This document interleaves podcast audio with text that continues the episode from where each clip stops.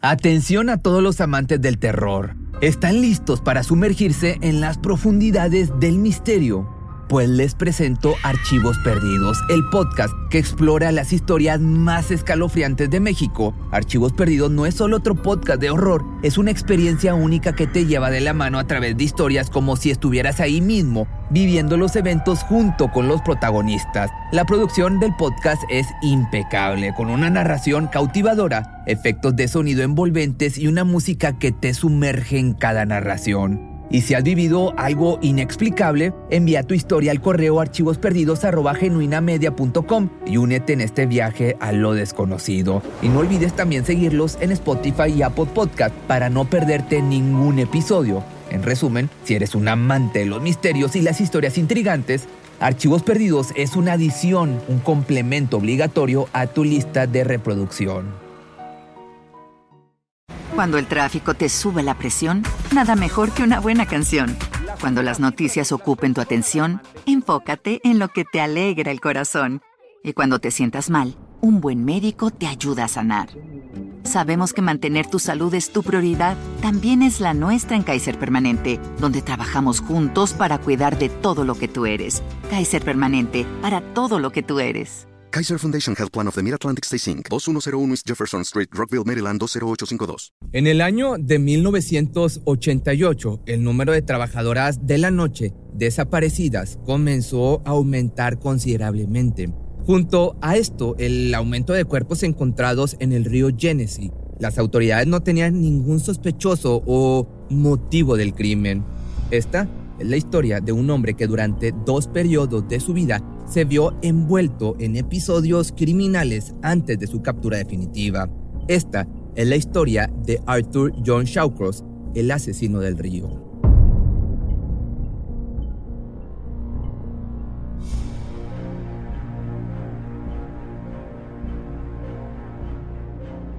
People on the outside do not know what evil is. Do you know what evil is? Sure, Are you evil? Estas fueron las palabras que Arthur John Shawcross dio durante una entrevista años después de su captura en 1990. Durante dos años, la comunidad del condado de Monroe se vio aterrada tras la aparición de más de 10 cuerpos de mujeres jóvenes a lo largo del río Genesee. En el lugar no había pistas que pudieran llevar a la captura del responsable, lo que forzó a los detectives a montar un gran operativo en la zona, ya que es sabido que muchos asesinos en serie vuelven al lugar de los hechos para revivir, digamos, ese momento de frenesí. Arthur no fue la excepción. El miércoles 3 de enero de 1990, un helicóptero de la policía se encontraba inspeccionando la zona cuando divisó el cuerpo de Jun Cicero. Tras reportarlo a sus compañeros, pudo avistar un par de metros más adelante un auto Chevrolet modelo Celebrity con la puerta completamente abierta. Un par de metros más adelante, un hombre emergió de entre la maleza para abordarlo y abandonar el lugar. Tras ver el auto alejándose, el piloto decidió solicitar a dos elementos de la policía motorizada para que interceptaran e interrogaran. Arthur se identificó a sí mismo utilizando una licencia de conducir vencida, argumentando que no había tenido tiempo de actualizarla debido a que salió de prisión tras una larga estancia poco tiempo antes. Se excusó diciendo que circulaba por el lugar y tuvo que detenerse a hacer sus necesidades a orillas de la carretera. Cuando le pidieron que lo acompañara a la estación de policía para declarar, se mostró calmado y a la vez accesible. Durante el interrogatorio, los policías preguntaron cuál era el motivo por el que había cumplido una larga condena. No tuvo problemas en admitir que había cumplido 14 años de sus 25 sentenciados, pues obtuvo la libertad condicional tras declararse culpable por el homicidio involuntario de dos menores de edad. Esta declaración provocó que la policía lo colocara como el principal sospechoso, pero antes de continuar, ¿quién es Arthur Shawcross y qué lo llevó a perpetrar sus actos? Pues bueno, déjame te cuento. Arthur nació en 1945 en Kittery, en Maine, pero desde sus primeros años sus padres se vieron en la necesidad de trasladarse a Watertown, en Nueva York, donde el joven sufrió de acoso escolar durante todos sus estudios. No conforme con esto, en casa sufría abusos por parte de su madre. a la edad de 7 años era forzado a recibir estimulación oral por parte de la mujer. Además, en esa misma época fue obligado a tener relaciones con su hermana. What did your mother do? My mother gave me oral sex. She performed oral sex on me for several years. Abandonó sus estudios en 1960 tras haber concluido sus estudios básicos y fue reclutado en el ejército en 1967 para servir durante la guerra de Vietnam, conflicto que se extendería hasta 1975 tras la captura del territorio sur del país, principales aliados de los norteamericanos, forzando a las tropas a retirarse.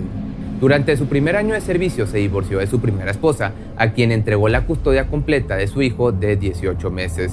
Arthur fue enviado al servicio durante el conflicto con el país oriental, donde aseguró haber tenido más de 38 bajas confirmadas en actividades militares, además de diversos crímenes en contra de mujeres de posición social elevada y algunos actos de canibalismo. Sin embargo, pese a su exitoso registro de bajas durante su estancia en la guerra, esto fue desmentido años más tarde cuando se comprobó que en realidad nunca había estado en combate. En 1968, el hombre fue asignado al Fuerte Steel en Oklahoma, donde se desempeñó como armero fabricando placas de hierro utilizadas como armadura. No obstante, durante ese periodo de tiempo comenzó a presentar grandes cambios en su conducta, principalmente una marcada tendencia a comenzar incendios. Más tarde, el psiquiatra del ejército confesó a su segunda esposa, Linda, que no solo se trataba de tendencias pirómanas, sino que lidiaba con una pirofilia, ya que experimentaba placer sexual al incendiar objetos o lugares por completo. Por este motivo, recibió una baja honrosa de su servicio militar. Luego de ser liberado de sus responsabilidades, decidió trasladarse a Nueva York para comenzar una nueva vida junto a su esposa, pero no contaba con que al cabo de unas semanas Linda le pediría el divorcio.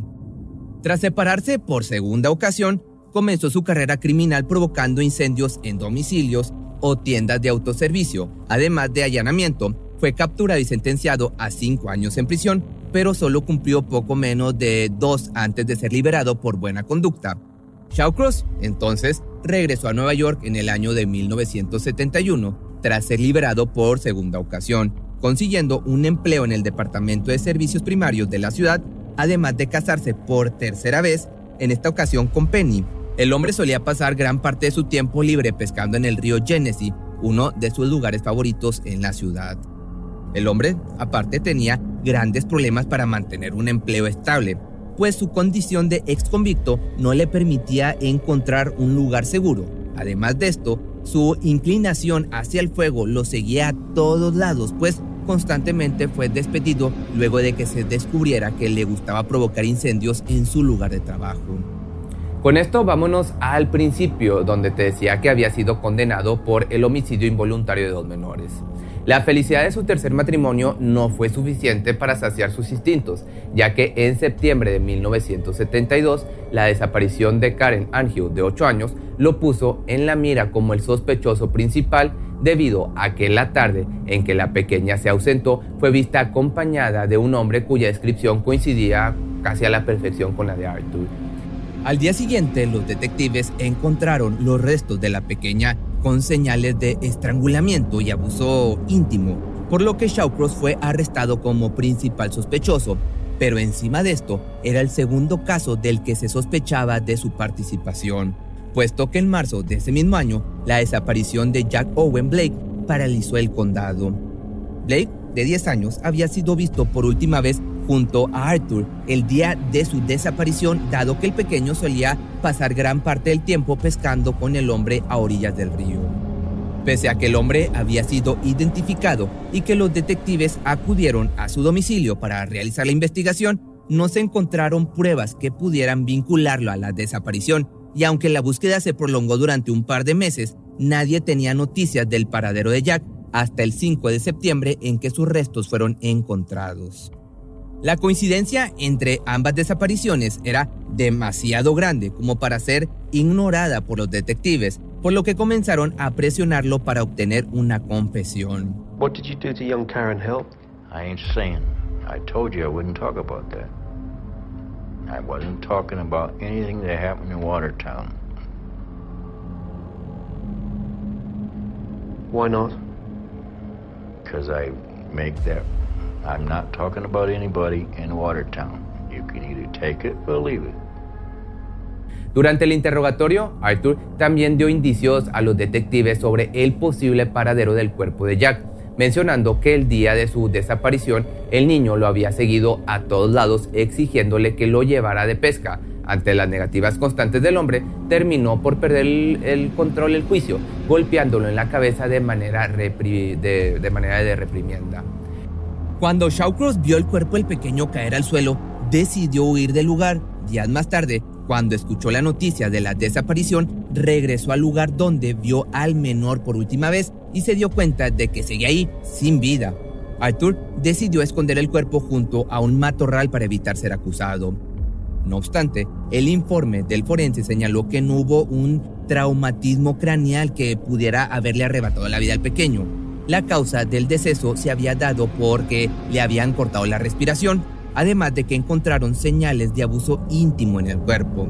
Finalmente, bajo la mirada de los detectives, admitió tener información sobre el paradero del niño. El 5 de septiembre del año de 1972, sus restos fueron encontrados luego de meses de búsqueda.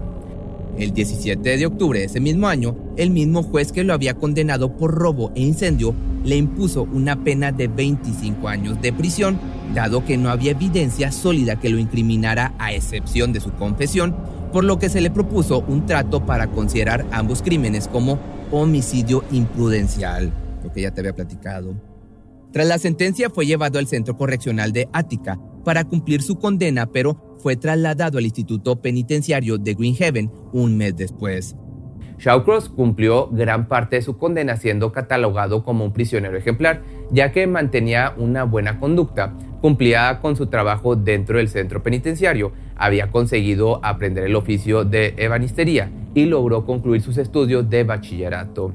Estos logros le fueron suficientemente valiosos a los miembros del jurado para concederle la libertad condicional. En 1987, tras haber pasado 14 años tras las rejas, fue liberado luego de que el personal de la cárcel, los trabajadores sociales y la Junta de Liberación consideraron que no era peligrosa su reintegración a la sociedad.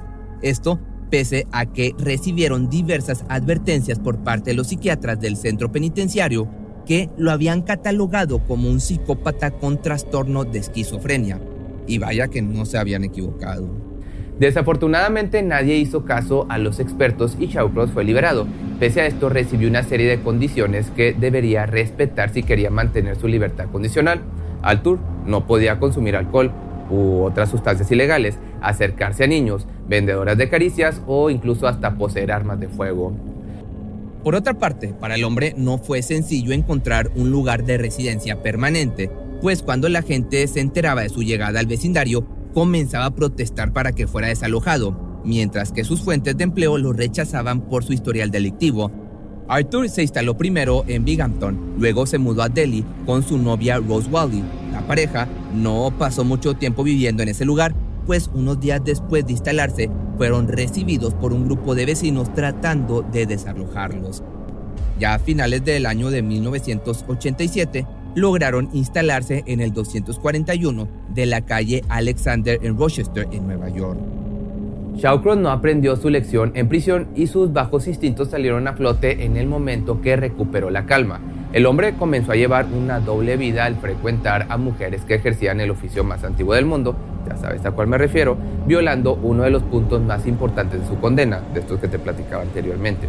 Esto también nos lleva al año de 1990, cuando se encontró nuevamente bajo el interrogatorio de los oficiales. Arthur reveló a, reveló a los detectives que había abusado de ambos menores antes de quitarles la vida, además de haber comido algunas partes del pequeño Jack, algo muy distinto a lo que admitió en su momento, justificando que sus acciones fueron producto de los abusos que recibió al ser forzado a tener una experiencia con su hermana combinado con las dificultades que soportó en el ejército, pero al igual que se demostró que no experimentó el combate en Vietnam, ella, refiriéndome a la hermana, desmintió estas acusaciones cuando fue llevada a la comisaría. Pese a esto, la policía no tenía una manera de vincularlo con el recién descubierto cuerpo de Jun Cicero, por lo que antes de liberarlo solicitó su autorización para revisar su auto. De igual forma, su hermana reveló que el hombre tenía un empleo nocturno preparando ensaladas para una casa de comida cercana a su domicilio. Esta información les dio pie para revisar las denuncias en las que se mencionara alguna característica similar. Y no tardaron mucho en encontrar la denuncia de una chica de la noche. En ella señalaba que uno de sus clientes, llamado Mish, con un empleo que coincidía con las descripciones del sospechoso, no podía disfrutar del acto carnal al no ser que su pareja fingiera haber perdido la vida. Esa misma madrugada entonces, los detectives acudieron a la zona de trabajo nocturno donde se reportaron las desapariciones. En esta ocasión mostraron fotografías de Arthur y la mayoría de ellas lo reconocieron como Mish, un cliente habitual. got a wife, you've got a mistress, and you're also seeing prostitutes quite regularly. And other people. I guess I could say I was enjoying myself. Sin embargo, un punto clave para la investigación llegó cuando mencionó que lo había visto contratando la compañía de Elizabeth Gibson, mejor conocida como Liz, horas antes de que su cuerpo fuera descubierto por la policía un año antes. Al revisar el análisis forense del descubrimiento, se dieron cuenta de que las huellas de neumático encontradas en la escena coincidían a la perfección con las del auto de Arthur. Aunado esto, dentro del vehículo encontraron uno de los aretes de June. El 4 de enero de 1990, el hombre fue puesto oficialmente bajo arresto. Nuevamente, fue cuestionado por los investigadores hasta que lograron obtener una confesión. Arthur admitió haberle quitado la vida a Gibson en defensa propia, luego de que la mujer lo atacara tras intentar ayudarla a recuperar su cartera. En un arrebato de furia comenzó a presionar sus manos contra su cuello hasta que dejó de moverse. Luego de esto, la llevó a un páramo del río donde le quitó la ropa y abandonó el cuerpo ya sin vida. En el camino de vuelta, se deshizo de las prendas. Sin embargo, el acusado no contaba con que el arete encontrado en el auto que conducía llevaría a los detectives a vincularlo con el cuerpo. No obstante, descubrieron que el vehículo se encontraba registrado a nombre de Clara Neal, que había sido su amante durante un tiempo y solía dejarlo conducir por también todo el tiempo. Él admitió haberle quitado la vida a Elizabeth, pero se deslindó por completo de los otros crímenes, hasta que el detective a cargo lo interrumpió para recomendarle que fuera honesto con su esposa antes de que la verdad saliera a la luz.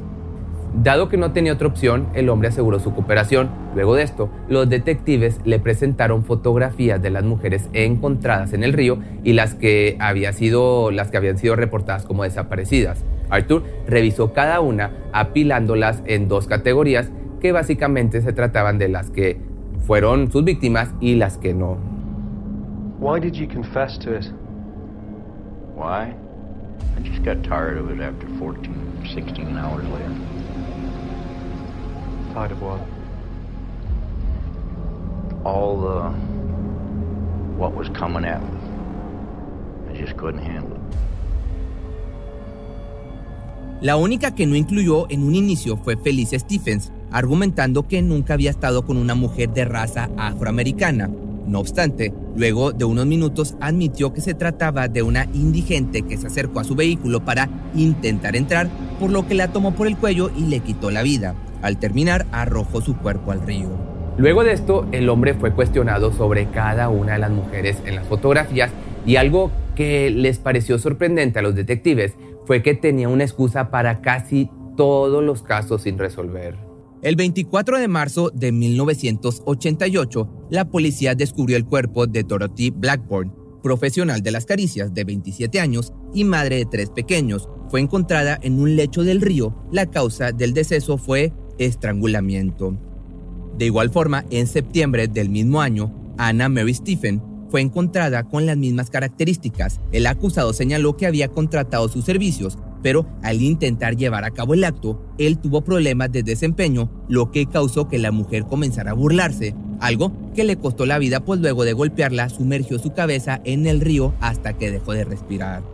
El 29 de junio tomó a su tercer víctima, Dorothy Keller, había sido su amiga durante un tiempo. Ambos se conocieron cuando ella ofrecía sus servicios nocturnos. Tras un par de encuentros, entablaron una amistad. En ocasiones, ella solía quedarse en casa de Arthur y su esposa, hasta que el hombre descubrió que le robó diversos artículos. She used to live in my house. from my apartment. For a while. Is she a friend? She was, until she started stealing stuff out of the house. I asked her why you stealing, and she said she needed money, and I said, you have a bank account. I was paying her $4.25 an hour just to clean the apartment. So she was thieving from you? She was taken from me and my wife Rose. Does that warrant killing her? Huh? Does that warrant killing her? Well, to me it did. Pero esto no fue suficiente para él. Días después de haberse deshecho de su cuerpo, volvió al lugar donde lo ocultó para quitarle la parte superior del cuerpo y lanzarlo al río Genesee. She was found with her head removed. Did you? Is that That's right. How, how did that happen? Easy. Just pick it up and move it. What, you just pull the head off? Yeah, it was already on. Ahora, el 29 de septiembre de ese mismo año, contrató los servicios de Patty Eves, con quien se dirigió a la parte trasera de un edificio, detrás de unos montones de tierra. Su cuerpo fue encontrado un mes después, seis días después de que recuperaran los restos de Keller. Solo un mes después llevó a cabo el homicidio de la siguiente mujer en las fotografías, June Stott, de quien argumentó que había sido objeto de burlas tras nuevamente tener problemas para desempeñar el acto. En un frenesí de rabia la golpeó hasta que dejó de respirar. No conforme con esto, regresó al lugar de los hechos para cortar su piel desde la boca hasta la entrepierna. La puso boca abajo, luego colocó un pedazo de alfombra encima de ella y la abandonó hasta que se, el cuerpo se descompuso.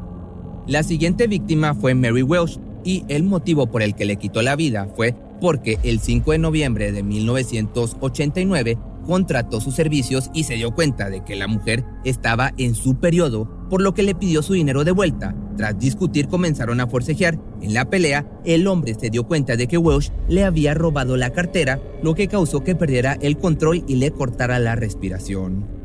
De igual forma, el apetito de Arthur no parecía disminuir, porque solo seis días después del incidente con Mary, buscó la compañía de una mujer un poco más joven, por lo que contrató a Frances Brown, mejor conocida como Franny, para saciar sus instintos.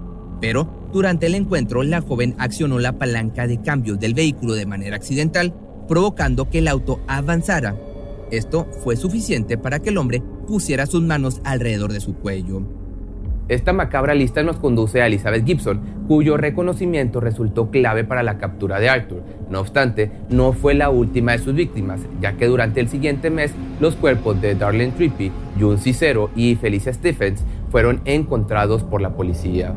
En noviembre de 1990, Arthur fue llevado finalmente a juicio por 11 homicidios llevados a cabo en el condado de Monroe, con excepción del caso de Gibson, que se llevó a cabo en el condado de Wayne. Uno de los testimonios clave vino de la psiquiatra forense Dorothy Lewis, que ha sido testigo experto en una gran cantidad de casos de alto perfil, como por ejemplo Ted Bundy. Ella determinó que es posible que durante episodios en los que el hombre se sentía amenazado, tuviera un episodio neurológico cuyo resultado sería encontrarse con un nuevo cadáver al despertar.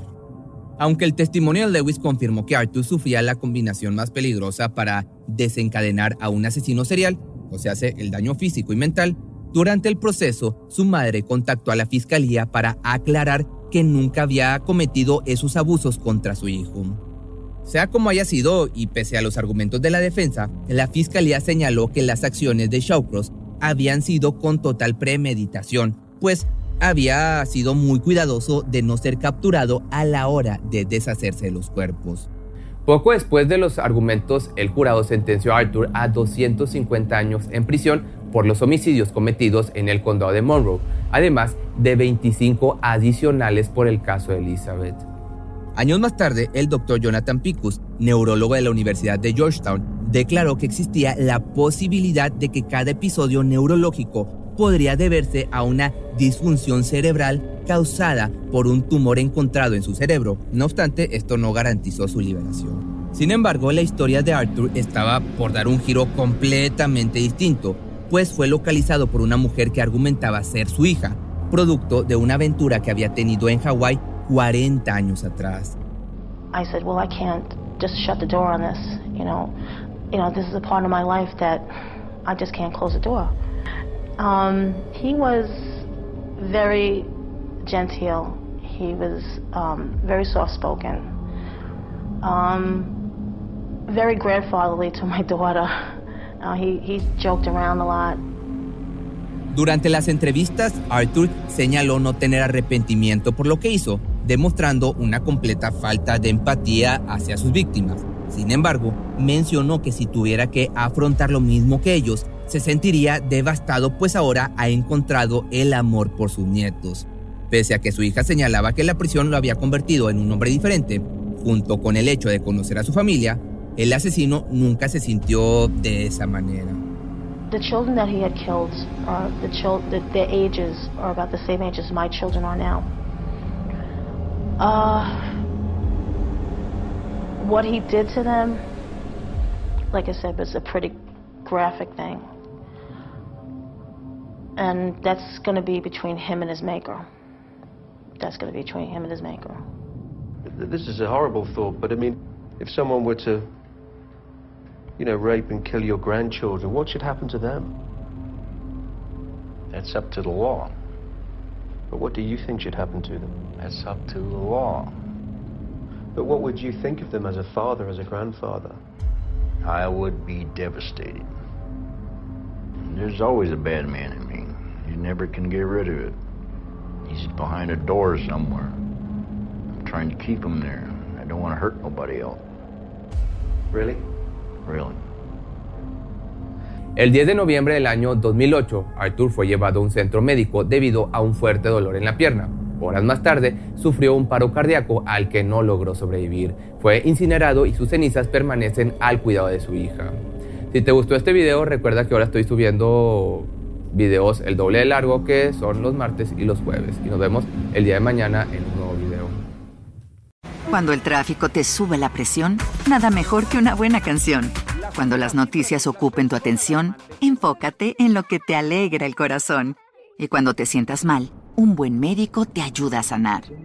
Sabemos que mantener tu salud es tu prioridad, también es la nuestra en Kaiser Permanente, donde trabajamos juntos para cuidar de todo lo que tú eres. Kaiser Permanente, para todo lo que tú eres. Kaiser Foundation Health Plan of the Mid-Atlantic Stay Inc., 2101 East Jefferson Street, Rockville, Maryland 20852. ¿Te preocupas por tu familia? Entonces, ¿por qué darles solo huevos ordinarios cuando pueden disfrutar de lo mejor? Eggland's Best, los únicos huevos con ese delicioso sabor fresco de granja, además de la mejor nutrición, como 6 veces más vitamina D, 10 veces más vitamina E y 25% menos de grasa saturada que los huevos regulares, además de muchos otros nutrientes importantes. Así que, dales los mejores huevos. Best. Mejor sabor, mejor nutrición, mejores huevos.